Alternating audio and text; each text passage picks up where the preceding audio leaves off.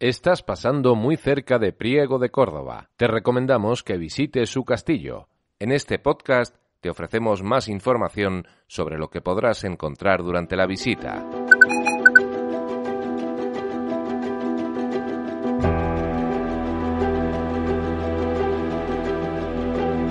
Castillos y Palacios de España, un podcast de la Red Nacional de Patrimonio Histórico. En esta edición, el Castillo de Priego de Córdoba. El origen del castillo de Priego de Córdoba se remonta a la época islámica de Al-Ándalus, aunque la mayor parte conservada corresponde a la reconstrucción acontecida durante los siglos XIII y XIV. Su estructura y aspecto austero corresponden a un carácter radicalmente militar, debido a su situación fronteriza entre la corona de Castilla y el reino nazarí de Granada.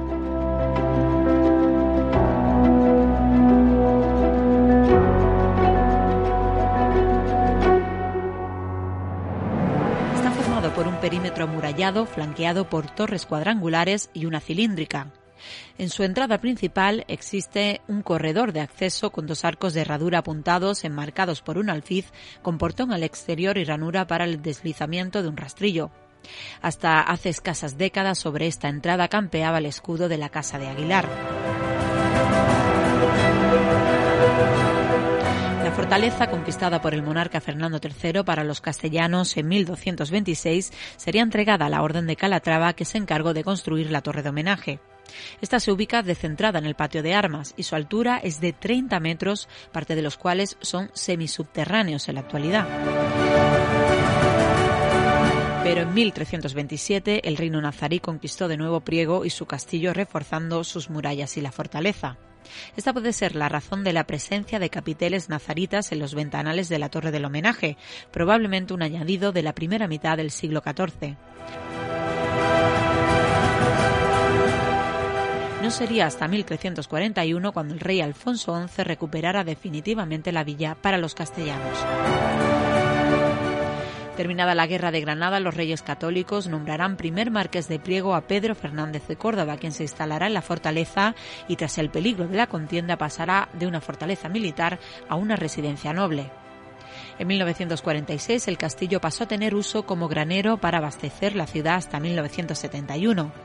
Finalmente, en agosto de 1996, será donado al Ayuntamiento de Priego.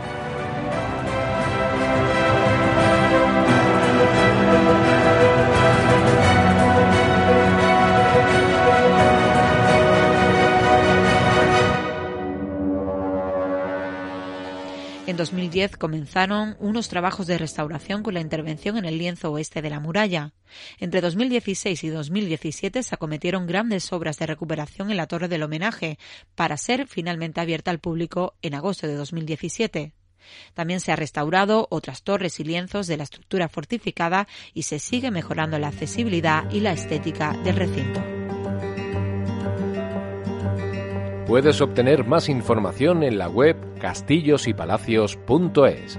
Te invitamos a conocer la historia de España a través de sus monumentos.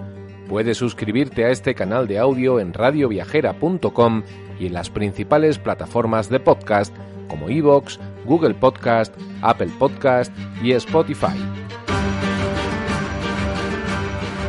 En la descripción de este podcast, en la plataforma que hayas escogido para escucharlo, encontrarás un enlace en el que podrás conseguir las entradas para visitar este monumento. Castillos y Palacios de España, un podcast de la Red Nacional de Patrimonio Histórico.